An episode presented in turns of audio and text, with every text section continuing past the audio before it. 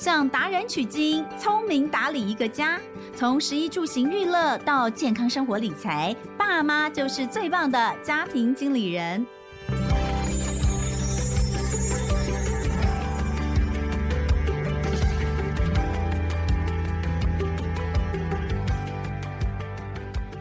大家好，欢迎收听亲子天下家庭经理人，我是主持人肖彤文。今天我们要来聊的这个话题是很多爸爸妈妈非常关注，我自己也非常非常呃喜欢聊这一块的，就是有关于孩子的牙齿哦。呃，牙齿的话，嗯，如果小一点的孩子，大家可能会比较担心蛀牙等等的。不过说真的，在上了小学之后，呃，我不知道家里面如果有上小学的孩子，你有没有开始已经在注意他牙齿的这个排列整不整齐这件事情哦？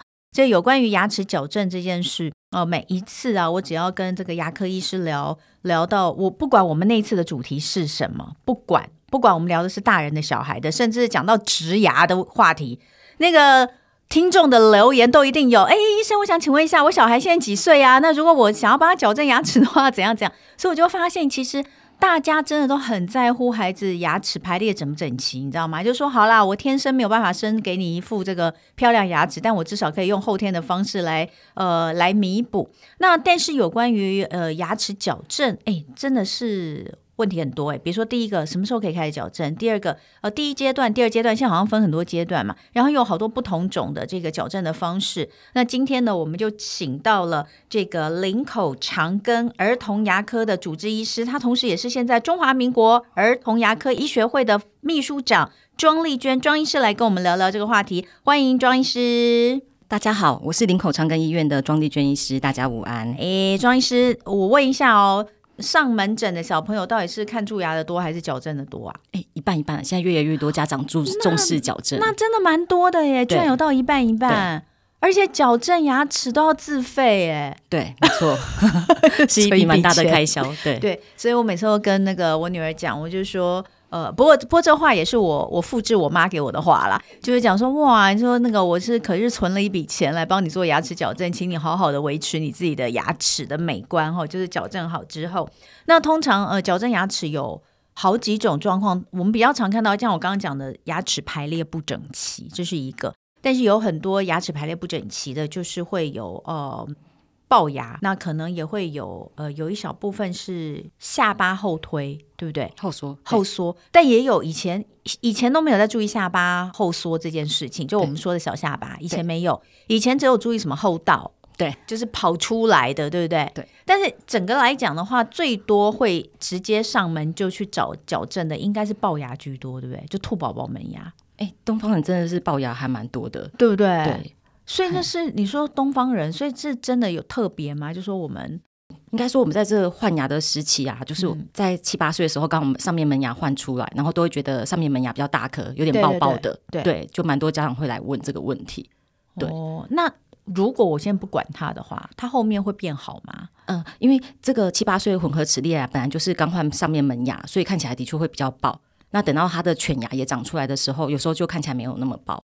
哦，对，所以其实还是要看，是不是？对对对，这个就想要年龄了。对，到底几岁可以开始评估牙齿矫正这件事？嗯，美国儿童牙科医学会是建议七岁就要做第一次的矫正评估，评估就是检查，然后需不需要做，让医师去帮你发现一下有没有什么呃专业的医师才会可以发现的一些问题。嗯，对对对。哎，那所以我自己哦，你看，哎，我妈真的是走在时代前端呢。对，我今年哦。满五十岁了，看不出来，看起来年轻。谢谢，我在等你这句话。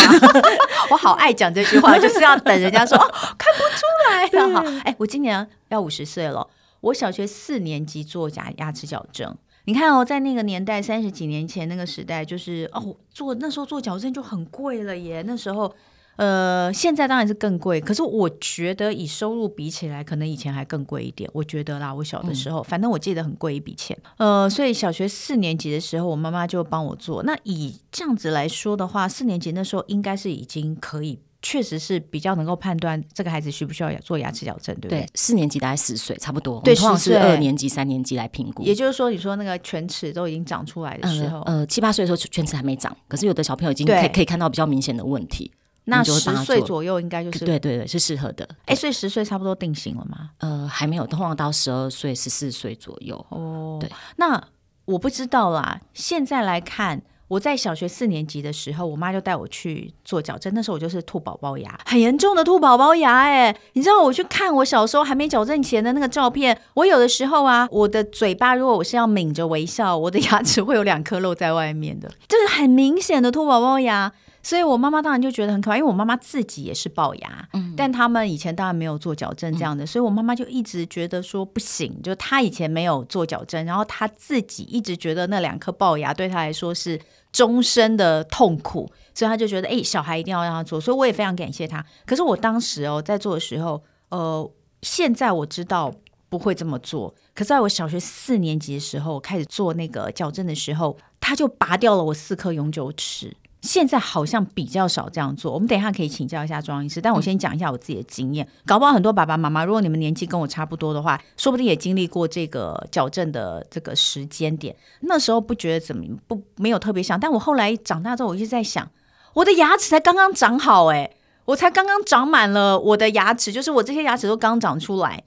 然后呢，你就把它们拔了，而且一次拔四颗，哈，上下各拔一颗，就为了就是要把，因为医生的说法就是你要把牙齿推回去，你一定要给它一个空间，让它往横长嘛，哈。所以我那时候大概小学四年级呢，我就拔了四颗永久齿，开始戴牙套。然后我记得应该是在，诶，小学六年是小学四年级还是五年级开始做？然后总之就在国一的时候，大概上国一的左右的时候，我就拆掉牙套了。那那个时候做的也是就是那种铁，就是呃铁的金属的，然后有铁线。然后那个里面就是永远就那两年永远都是勾的，里面都是破的，就里面有钩子嘛，因为要套橡皮筋。那后来我都记得我整个拆掉的时候，应该是我猜应该是十四岁，所以我应该是呃应该是小学五六年级才做的。我十四岁的时候拆掉的时候，我真的觉得天啊，太棒了，真的是呃我这辈子我终于自由了。可是那时候医生就拿出了一副另外一个铁丝，他就跟我说呢，这个东西叫维持器。我就说那所以呢，他说所以你现在每天晚上就睡觉都要带着它。呃，那我说，那请问我要戴到什么？他说你要戴一辈子哦，你至少要戴到四十岁哦。天哪，你知道那时候对于一个就是才刚刚遭受过这种身心重创，我说身心重创真不是开玩笑，因为它除了让你吃东西很痛，然后让你的嘴嘴巴里面黏膜都破得乱七八糟，然后你还要承受不知道多少男生一直不停的对你叫大钢牙、大钢牙，那个就是金刚啊之类，真的很惹人厌。为什么小男生都这么讨厌？但那种身心受创的几年刚过完，你就觉得天哪，我终于摆脱了，我终于可以把这些通通拔掉了之后，然后医生跟你说你还要继续戴到四十岁的时候，那真的就是一个晴天霹雳。所以我大概大概戴了两个月，我再也没有戴过它。所以呢，它后来又慢慢的跑出来，就大概到二三十岁之后又慢慢跑过来。所以我到四十几岁之后，我又自己花钱做了一次那个就是现在的这种牙套式的矫正哈。好，我讲完了我自己的矫正经验哈。庄医师笑得很开心，哎、欸，这不是大多数我这个年代的人的矫正经验吗？嗯嗯嗯，对不对？对，就是过去时代可能就是装置没有那么进步，所以的确拔牙是蛮常使用的。因为的确，如果你在空间不足，然后又影响美观的状况下，拔牙的确是一个不错的选择。所以其实我们现在还是有做一些拔牙的矫正，哎，可是还是有也是吗？就是说什么十岁就可可能拔他四颗牙，哦呃，看那个会先分析小朋友的那个颅颜空间够不够，哦，牙弓大小，然后还有美观，哦，牙，还有那个骨架的那个角度。嗯，对，哎，啊，有的小朋友是适合拔牙的，但是有的小朋友是不需要拔牙的，嗯，看空间的差距多少。嗯，也许你真的就是空间缺的很多，因为。后来啦，我后来认识的医生，嗯、就是当然之前就是在呃帮这个小朋友做矫正的时候，就有认识医生就跟我说，他说其实哦，美女帅哥大部分都会有排列不整齐的状况，或是龅牙。嗯、他说因为你的脸就是小嘛，你小脸，可是你牙齿就是跟人家一样多，他当然就会结乱七八糟，不然就往外爆。对，哎，我听了这个之后，我心情觉得好多。对对对对，是这样吗？因为我们的确就是呃，有一些美女帅哥的确脸型都比较小，对啊，对对对啊。如果就是不太适合撑空间的话，我们就会考虑拔牙。所以拔牙还是现在这个时代还是蛮、嗯、蛮常用的。所以不见得是我以前小的时候那个医生就直接就给我拔，说不定我真的就是不适合。对对对，对真的，也许你就是需需要拔牙。当然现在也有一些是可以撑开空间的方式。嗯、好，不过我们刚刚讲到，就是兔宝宝大门牙跟龅牙其实是不一样的，对不对？嗯、呃，我们要看它的角度，哎，因为有时候七八岁的小朋友的确看起来比较凸，但是其实他的角度是 OK 的，嗯，因为那时候只有两颗门牙，然后侧门齿又掉了，然后全牙还没长出来。嗯、可是有的小朋友，他除了那两颗很大之外，他的角度也很爆，就是会往外。对对对，如果角度是很爆，的确是需要带一些装置。嗯，嗯，那再加上我们刚刚前面有提到所谓小下巴，嗯、假设说他的下巴又是后缩的话，嗯、其实他的上排牙齿出去的状况是不是就会更明显啊？嗯，对，对，哦、而且这样子的脸型很容易会呃。外伤就跌倒，不小心就撞到门牙，就很容易出问题。哦、对，我们手边也蛮多这种个案。好，所以我们这样子回头来讲，如果我们以几岁开始要做评估的话，嗯、刚刚庄医师有跟我们说，大概七八岁，对，七岁，美国这边是建议七岁可以做第一次的评估。对，那第一次的评估可能会告诉我们什么呢？医生通常会先看一下小朋友的脸型，然后还有牙齿的角度，嗯、还有整个牙齿的空间。对啊，如果觉得的确是在边缘有需要介入的话，可能就会取矫正的资料，包括硬模型照相、照侧颅 X 光片，然后我们去做整体的分析。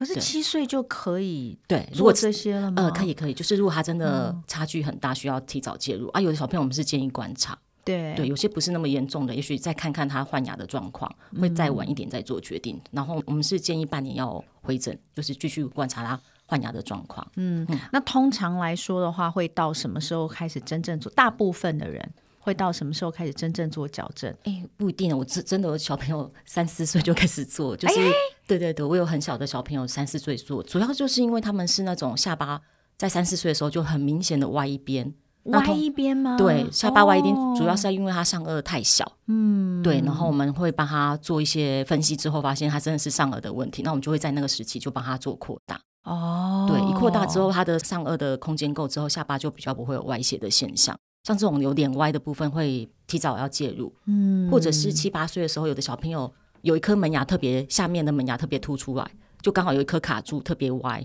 然后下面的门牙已经牙龈吸收，那个也是要提早介入的状况。哦，然后其实其实你这边有给我们一些资料，对，就是有几个就是会比较早期就必须要介入的，对不对？对，对不对？除了你刚刚讲的那个下巴可能有一点歪斜，对，然后还有你说就是牙齿单颗门牙错咬，特别错咬，就是它错咬就是下巴下颚的牙齿咬在外面。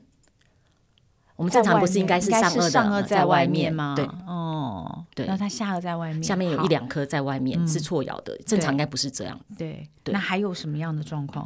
呃，其实蛮多的。哎，真的。对对对，或者是刚刚讲到就是牙齿很非常窄拥挤的问题，因为我们上颚发育的时间大概在十岁就会结束了，所以如果我们要利用扩张的方式来提供牙齿的空间，那你必须就在。特别是女生，可能要在十岁之前，我们就要做扩张的部分。嗯，对。如果真的是上下非常拥挤，然后牙弓是属于比较小，因为有时候你空间小是因为牙齿太大，嗯，那我可能就比较想要用拔牙的方式。那有时候其实你的牙齿大小是正常的，跟其他的小朋友比起来，但是你的就是上下颚骨比较窄缩，那就需要做上下的扩张。嗯，对。那或者是有一些局部的门牙阻生齿或者是多生牙，造成它未来的门牙长不出来。那我们也会在这个七八岁的时候就介入做手术，把它露出来拉出来。嗯，对，其实蛮多的。还有那个臼齿，六岁会遇到第一大臼齿的那个异位猛发，它卡住了，长不下来。哦，对。其实局部的问题也还蛮多的，可是那个应该是长不下来，那个是六岁就要长了。它跟矫正有关吗？它长不下来，我们就是会利用简单的局部矫正装置把它往后拉，其实那个就很快，哦、那几个月就可以结束了。对对对，嗯，我想像我小的那个，我我现在有一个是八岁，嗯，小男生。他好像有，他天生下排少两个，嗯，少两颗牙，就是前排的牙齿，就四颗门牙，对，他只有两颗，中间有两颗门牙嘛，啊，旁边有两颗，哎，可是他是好像是旁边这个有少两颗，对对对，然后就会变成那个叫什么少两颗，还是我女儿，我有点忘记，反正他们有一个有连生齿。啊，并联齿，就两颗双胞胎嘛，连在一起，对。对对对，但它只有一个牙槽，嗯，对，那像这种。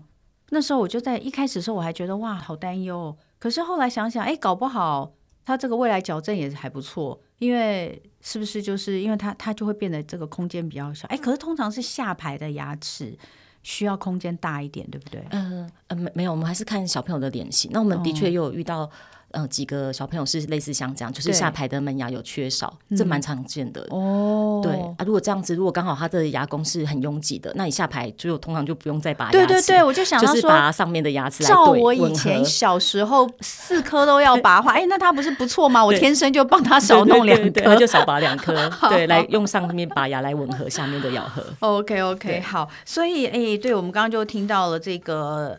到底几岁要来看？其实七岁就可以去看了哈。那呃，至少可以拍一些嗯，拍一些照。然后呢，呃，如果说没有什么像刚刚所说的必须要提早介入的话，我们就持续观察，对不对？对。那一般建议的话，大概多久要回去看一次？呃，小朋友我们通常是建议半年回诊。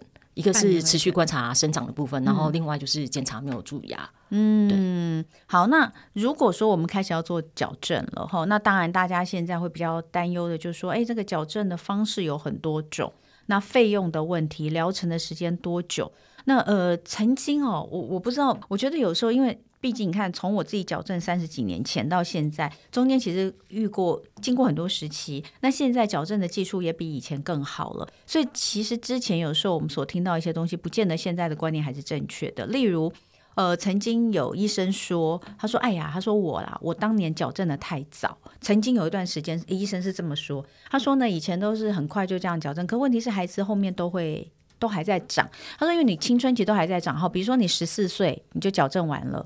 可是你青春期都还在长，牙齿都还会变，我不知道是不是真的这样子哦。就说我们的牙齿到底要长到几岁才不会变，才能够固定？他说，可是呢，青春期那个时候呢，其实你要叫孩子去维持又很难。所以他说我就是那种，因为就是没有办法，就就是这个自律性也不够，青春期的孩子自律性也不够，这个维持不住。他说反而，所以有一派的医生是认为说，你反而成年之后再来矫正也没有什么不好。哎，怎么看这件事情？我要说一个比较不好的消息，就是牙齿一辈子都在动。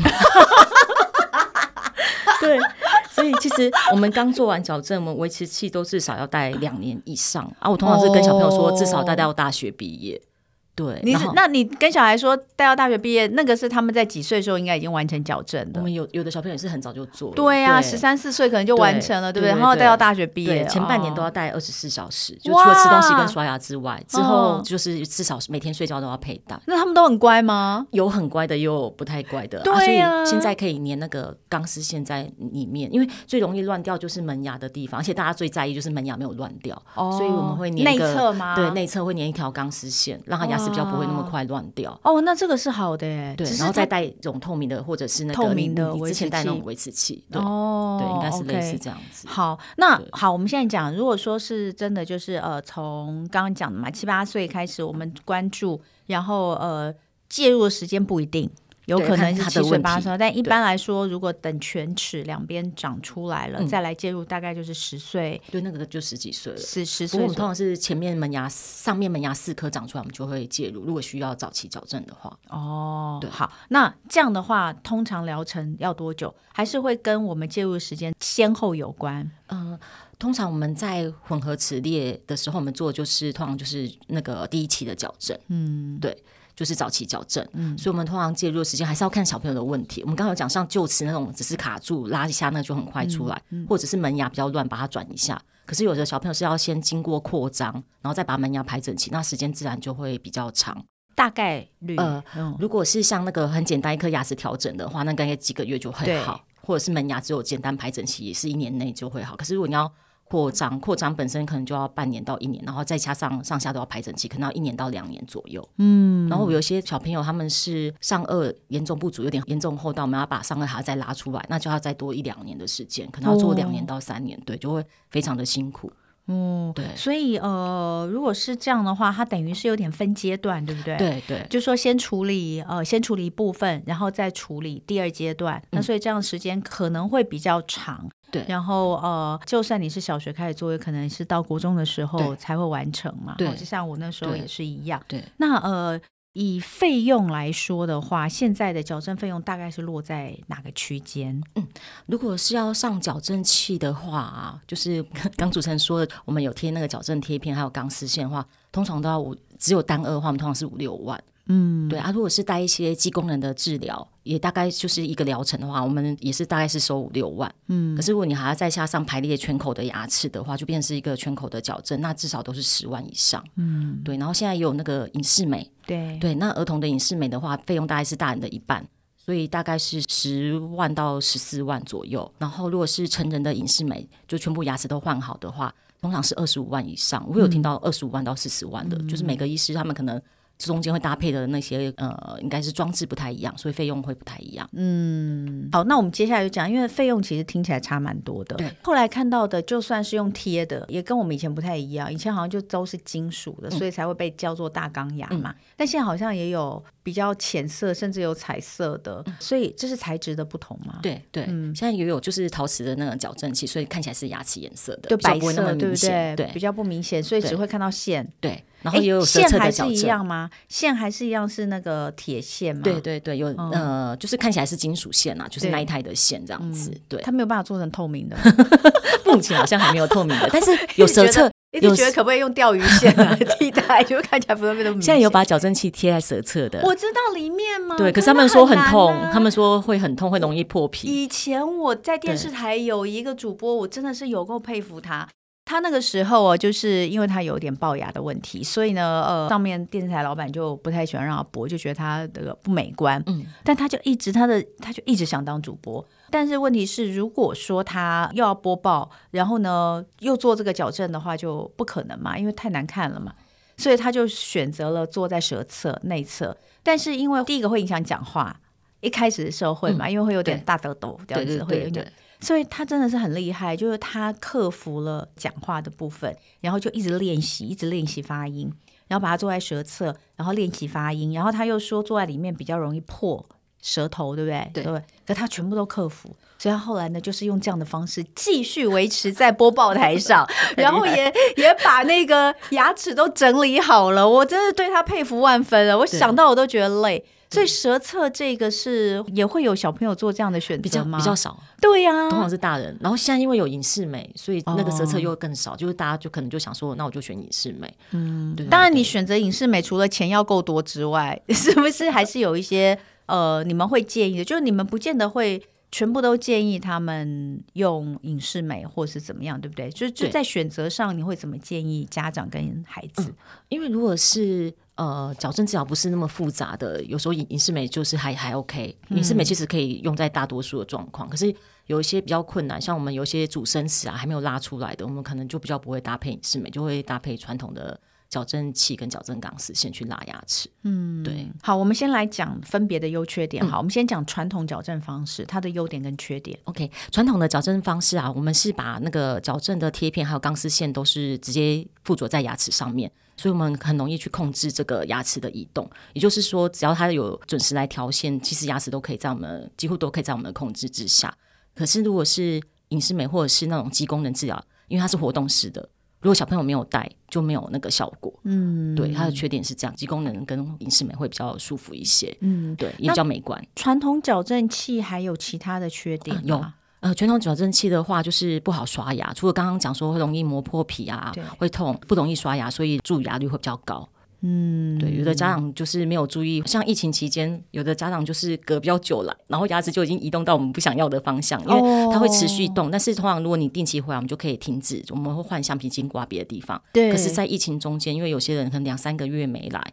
然后会发现，哎，牙齿怎么一拉就拉太多，有时候就、哎、对，就超出我们预期？所以定期就是要再把它拉回去，对，就会比较辛苦，哦、对对对，然后就不美观了、啊，对，然后容易蛀牙。嗯、不过传统矫正器矫正的时间是不是比较短？哎，如果都在我们控制之下，的确我觉得是比较有效率的方式。对，它的速度比较快，对对对，但是它就是会有其他的缺点，点点点。那我觉得最最大的一个缺点就是，我觉得小孩的接受度会比较低一点、啊。嗯就如果当他知道有隐视美之后，他对这个的接受度就会比较低。那我们再来看，刚刚有讲到所谓的肌功能，这个肌功能的矫正器，我女儿小时候也有戴过，就是 MRC。对，可是我不知道我的想法正不正确。总之那个时候是比较小的时候，呃，医生有说可以先试着用这个戴，戴完之后说不定哦，到了这个十一二岁的时候，你就会发现它的位置都在你，你觉得还不错的话，你就不见得需要拔牙或再做进一步的矫正，嗯、是不是这样的一个概念？对。因为肌功能治疗多数是用在下巴比较小的小朋友比较多，欸、对，我女儿也是。对，对，对，而、嗯、有的小朋友刚好我们青春期在生长的时候，如果下巴刚好就是他有带得很好，然后下巴也是往我们想要的方向去生长的话，嗯、的确他在呃肌功能做完之后，有的小朋友是不需要接受到固定的那个矫正器做第二阶段的治疗。我有几个小朋友很乖的，他们的确戴完，我觉得效果都蛮好，就不太需要再矫正贴片。嗯。我女儿那时候跟她同学一起哦，那她的那个两个都是小下巴，两个人长得超像的。那时候失散多年，呃，然后后来做完之后，真的比原本好很多哎。它是像一个呃咬合的，对，矽胶的材质，细胶材质。那但是就是睡觉的时候戴，对不对？都是大家都是这样吗？睡觉的时候戴，通常会建议睡前至少戴一个小时，最好可以戴两个小时，然后睡觉是全程佩戴。好，我们那时候是睡觉戴哈，那呃戴了大概两年吧，我记得两三年的时间。你看照片最清楚，哎，它真的就是效果非常好哎。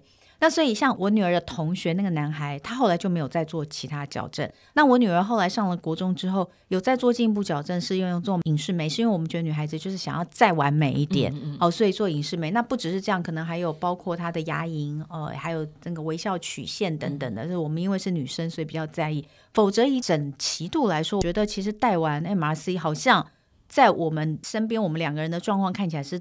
都还蛮能够接受的，嗯、但 MRC 我觉得它的缺点，至少我感受到，当然我要请医生再讲更多。就我觉得他就戴的时候，然后是比较痛苦的，比较难戴住，对不对？嗯嗯嗯、我们可以请那个庄医师跟我们讲一下 MRC 它戴的方式。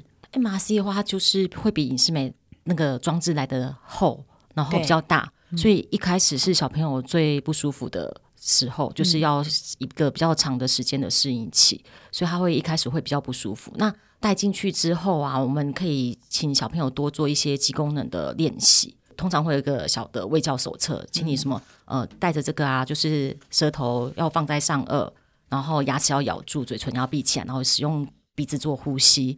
那也可以练习用这个装置喝水啊，然后就是感受自己的舌头是不是一直在上颚。其实它就是帮我们改善说我们的舌头正确的位置以及。呼吸的时候，嘴巴必须闭起来，用鼻子呼吸。嗯，主要是利用这样子不停反复的做训练。那小朋友有一个正确生长的位置，那慢慢下巴就会刚好是有生长潜能的时候，刚好下巴就可以慢慢长出来。小下巴其实跟呼吸真的有很大的关系耶。对，就现在孩子很多都过敏啊，鼻过敏啊，从小就是习惯嘴巴张开呼吸，不知道为什么这样，那个下巴都会跑到后面去。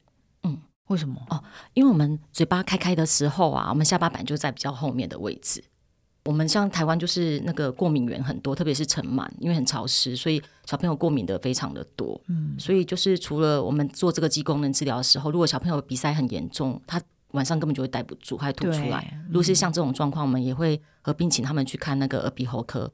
对，对看一下鼻子的状况，还有看过敏科，嗯、就是把过敏的呃症状都是要缓解，嗯、要做一些处理，那这样吸功能的装置才会戴得住。所以啊，我记得那时候我女儿在戴的时候，好可怜哦，但她也是都会被我骂，因为她去睡觉啊，睡着之后进去看那个都吐出来在旁边，小孩就会一直吐。睡着就吐出来了，因为他要呼吸，嗯、他要呼吸，他嘴巴就要张开，张开他就会掉出来，所以你又要把它塞回去，这样。嗯、然后有一段时间呢，就是医生就有说，你就把他嘴巴贴起来，所以很可怜，对不对？你是不是也有叫妈妈贴？对，贴小孩的嘴巴。对，对，我们我们的确会请家长确定没有鼻塞都是 OK 的状况之下，会请家长把他。就是嘴巴用胶带贴起来，对，这样子效果会比较快，也比较好。你当然要先确定他是能呼吸的，对对，因为有时候小朋友鼻子状况很不好的时候，就就会没办法贴。然后也会请小朋友洗鼻子，我觉得有些家长是觉得蛮有效的，洗鼻子超有效。我们家是那个从小就那个就非常落实洗鼻子这件事情哦。我我儿子现在也是都是自己洗，我儿子现在八岁都是自己洗，每天自己洗，这个很重要。哎，那所以啊。MRC 刚刚讲了，就是说，其实真的是比较小的时候，你就可以先看看，因为以费用来说，MRC 是比较便宜一点点，对不对？对，对嗯，但同样的，因为它需要的自制力也是比较高一些，就是贴嘴巴。我记得我也有贴过一段时间，然后我女儿哭，哎，她觉得我对她很残忍。妈妈，你为什么要把我嘴巴封起来。我说，因为你晚上都会把它吐出来。对，但是我觉得他真的是最一开始的那段时间最痛苦啦。对，对你要让他有办法习惯，然后一样的就是你会看到他自己在练习他的舌头。他自己在练习那个舌头的位置哈，但是真的，他小的时候真的没下巴。我说的那个没下巴是你在照相的时候，他的下巴是缩进去，可他现在有非常漂亮的下颚线。所以我觉得爸妈一定要他自己都知道，所以他自己现在也都觉得是这个是很重要的，嗯、所以一定要在这个部分就是真的要坚持一下，然后就是要让孩子有这个。嗯、那当然最后一个就是我们说的隐形矫正，对不对？隐形矫正的话，它分别的好处跟缺点又有什么呢？隐隐形矫正的话，我们现在比较常看到的品牌就是隐适美，我们也有小朋友是做这种儿童隐适美。那它的优点的话，就是它比较美观，然后它可以控制个别牙齿的移动。就是跟 MRC 又不太一样，然后隐适美也有，现在它也有加入一个可以让下巴往前的装置，叫 MA，所以小朋友一样可以戴着的时候下巴往前，就是改善小下巴的问题，然后它也可以做一些扩张，可是我们一样会遇到小朋友。带着吃东西，然后不刷牙、蛀牙的问题。带着怎么吃啊？你让他就照吃哎、欸，怎么咬啊？他那个对，然后或者是他，牙套他没有牙齿，他是牙套，对对对，或者是那个他拿下来之后，他没有把牙齿刷干净，又带回去，所以隐适美回来都很脏，是会有可能会造成会蛀牙。嗯，对对对，但是他调整精细的牙齿是 OK 的。但我觉得隐适美最大的问题是，就是小孩不愿意戴。对，对像我女儿就是一样，因为我自己就是都只戴晚上，以前之前。哦那当然效果就很不好，可是我女儿看到我都只戴晚上，她也觉得她只要戴晚上，所以就是那个会搞得很旷日费时，还是会有用啦，只是就是会拖很久。对，然后还有一个就是它会容易不见，小孩很容易不见，因为他们如果在外面带，就会带去学校。我我女儿后来有讲她为什么不要带在学校，因为她说在学校很很长时间都会拿下来，她拿下来的话。有时候忘记放在盒子里或什么就会不见，不然就是压到就坏掉。那那个又很贵，要重做一副又很贵。我记得那时候我女儿刚开始做的时候，那个一直哦不对，是我开始做的时候，医生就有跟我讲，那个护理师就有一再劝你，就是千万千万千万不要用卫生纸把它包起来，会被丢掉。因为你在吃饭，你通常拿来就吃饭，啊，吃饭拿下来，你用卫生纸包起来，你吃完的时候，你就会很很自然的觉得它是垃圾，就把它丢掉。他说我们碰到太多这样子的人回来哈，对对，所以这个是很麻烦。当然，它还有另外一个一个可能大家觉得比较不好的这个地方，就是它比较贵啦。对，嗯，可通常影视美做的话，呃，时间大概会是多久？你是说带？带对整个的，我说的是全部的疗程，大概多久可以搞定？嗯、呃，如果是儿童影视美的话，我们通常是带一年半到两年，可是他要一天要带二十二个小时。哦、对呀、啊，小朋友说，我们就会发现他如果越来越不合，可能就是他带的时间都很少。其实能带到二十二个小时，我觉得很少。可是至少要戴十二个小时以上，哦、对对对，最最好了，因为我们不戴时间就是牙齿往回动的时间，嗯、那你每次都有戴，它才会一直往前，嗯、往我们想要的方向前进。嗯、对，嗯、对。那整个疗程的话，如果是像儿童戴一年半到两年，可是如果像成人的话，可能要两三年，嗯、也是看他戴的状况。如果他每天都戴的时间够的话，牙齿就会比较快移动。那呃，最后我们再来讲一下，就是。到底有哪些东西哦？就是在矫正之前，你是应该要先知道的，以免后面就是发生一些这个纠纷，或者是你觉得不如你的预期。因为我们如果在矫正之前啊，通常医师都会收集小朋友的完整的那个矫正的资料。嗯，那我们会跟家长就是沟通说，这个小朋友可能需要的治疗计划大概是什么装置，然后大概要分多少的时间跟呃可能的效果。因为的确，我们像有一些小朋友，他们是像那种厚道的，的确很难预期他未来的状况会怎么样。那未来也有可能要做正顎手术。如果下巴就是长非常非常多的话啊，然后过来就是费用的部分，这一期你到底要收多少费用，可能都要跟医师确定好治疗带的装置时间，然后以及费用的部分。那通常会需要的话，有时候我们会签署同意书这样子。对，嗯，还有哦，我觉得再提一下，因为我们有一些听众的小朋友年纪比较小。嗯到底这个牙齿不整齐是先天的多还是后天的多？我觉得都有，因为我们、嗯、我们主要还是遗传，就是你的脸型啊、嗯、牙齿大小都是遗传的。那后天如果更严重，像你过敏鼻过敏性鼻炎，你鼻塞，你舌头放在下颚的位置，那你上颚就会更窄，然后门牙就会更薄。所以它是后天有可能会加重这个问题。对，因为我就在想说，我们有没有什么可以提醒，就是家里面如果孩子还比较小的，我们可以提醒他们一些什么东西，让他能够呃一些习惯去养成，嗯、或是一些不好的习惯把它戒掉，嗯，嗯，然后就至少可以让他的牙齿的排列组合或是需要矫正的不要这么多。就是我们还蛮常看到小小孩他会吸奶嘴，欸、或者是会吸手指头的部分。这个话其实通常通常建议三岁之前最好就戒除掉。嗯，那如果小朋友真的就是过敏性鼻炎比较明显的，从从小就要赶快帮他做好治疗，让他稳定的控制好。不然他如果鼻炎很严重，他就常常用嘴巴呼吸，的确就会影响整个脸型跟牙齿的排列。所以吃手指跟吃奶嘴就是会爆牙，对对对，上顎一样会变窄，然后门牙会往前爆。哦，对，所以这个还是要注意一下。哎，我记得，对我小的我是两岁就给他戒了，嗯、就把把奶嘴给戒掉，然后大的是没有吃奶嘴耶。嗯但他吃手指，好像有吃手指，吃手指头。反正不吃这个就是吃那个，就是要戒要戒，但是都是一样，很早就戒掉。对。可是因为我觉得他们都是口腔很小，对我两个小孩都跟我一样，都是属于比较小的口腔，嗯嗯、所以就是确实会有。但我我自己我自己比较没有小下巴，因为我没有鼻子过敏。嗯、但是我真的发现，你说是遗传的话，有我遗传我妈妈的龅牙嘛，嗯、所以我是前面牙齿必须要做矫正。但是我的孩子们，他们就是呃，像像我女儿就很明显的小下巴。那我觉得当然也有可能是爸爸那边也有遗传或者什么样，因为我女儿是很严重的鼻子过敏，嗯嗯，所以这个东西是真的要从小就是把鼻子看好。所以这些年呢，我觉得很棒的就是很多牙儿童牙科医师他们会跟。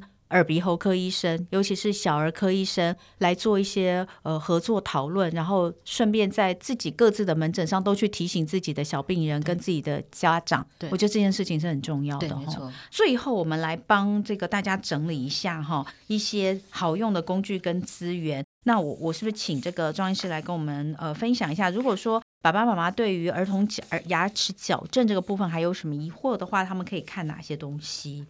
因为我是长庚医院，对对对，对，没关系，内举不避 亲的，我们只要是好东西都来推荐。对，宣传一下一个长庚医讯，其实它不只有牙医的一些呃卫教的单元，然后它里其实里面包括医科的一些知识，大家都可以上去，而且都是主治医师他们写的一些文章，然后也有影片，大家都可以上去看。那像我刚刚讲的那些呃早期矫正的部分，我也有在长庚医讯里面有影，大家就可以去搜寻。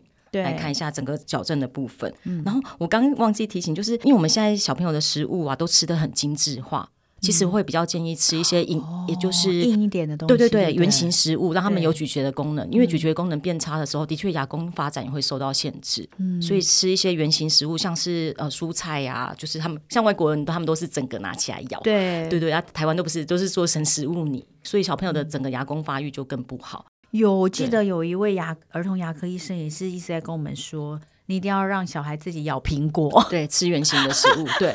他说对，不要再帮他们切小小，不要再剪菜了。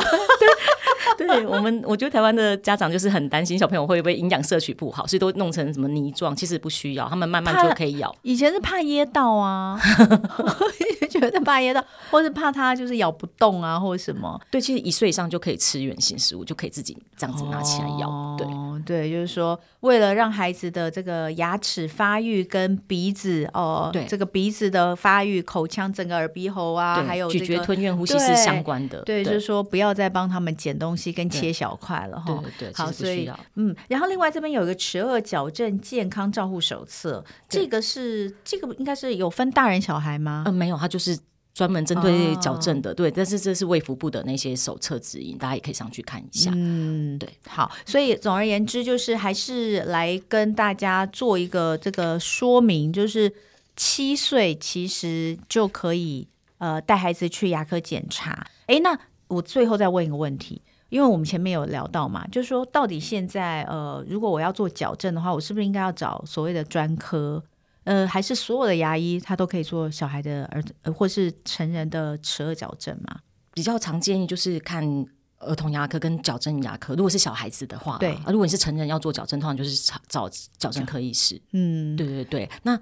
其实台湾没有规定，只有矫正科医师可以做矫正。对，所以像儿牙的医师有在做矫正。那呃，有一些房间的医师，他也有在做矫正经验的，也蛮蛮多的，可能就要找一下。嗯、好，所以呃，如果说小朋友要做的话，就尽量儿童牙科哈，那这个会是比较好的，因为跟矫正科对对，跟矫正科，所以矫正牙科也可以做儿童的。有有，他们也有做儿童的矫正，只是每个医师喜欢的年龄 范围不太一样。对，我知道有些。做成人矫正的医师，他们没有很喜欢看儿童的矫正，嗯、对对对，嗯、可能就是为什么？对，哎，小孩比较不乖又吵。对呀、啊，小孩比较不听话。然后成人，成人其实也是有不听话，就像我。然后我的医，但我的医生他也没有办法骂我。他也是每次看我，他就会跟我说：“哎，我拜托你一下，我拜托你认真带，好不好？” 对啊，然后是找儿童牙科医师，就是我们对小朋友还是比较了解。那如果真的需要，就是比较困难的矫正，有时候我们也是会转给矫正科医师。所以大家就是至少来这边先帮他检查有没有什么问题。好，哎，我还是觉得哈，矫正这个费用真的是不能省啦。我我我认真的这样说，就是我自己小时候，虽然我后来很不乖，没有带维持器，然后牙齿有慢慢跑出来，但是跟我小时候比，还是差非常非常的多。我能够当上主播，还是要非常感谢我的妈妈。我妈每次会讲，要不是小时候我帮你弄而那个牙齿矫正，你怎么可能当主播？我这样想想也是蛮有道理的。当然，我跟你讲哈，就是我后来也知道说，其实不是只有美观的问题，它其实跟你的咬合啊，未来这个。身体好，身体牙齿要好，身体才会好。这个是牙科医生常跟我们讲的哦，所以我们要给孩子一副这个健康美观的牙齿，其实是可以陪伴他们一辈子的，这个很重要哈。所以今天非常非常感谢林口长庚的儿童牙科医师庄丽娟张医师来跟我们聊。下一次我们要请庄医师来跟我们聊的，就是跟蛀牙有关，因为蛀牙是另外一个大问题哈。那今天非常的感谢。呃，庄医师，那底下哦，我们在这个连接的部分哈，我们就放在我们节目下方的这个资讯栏，可以让大家方便点选进去。那也感谢大家今天收听家庭经理人，我是童文，亲子天下 Podcast 谈教育聊生活，开启美好新关系，欢迎订阅收听 Apple Podcast 跟 Spotify，给我们五星赞一下，欢迎大家在许愿池给我们回馈，我们下次见了，拜拜。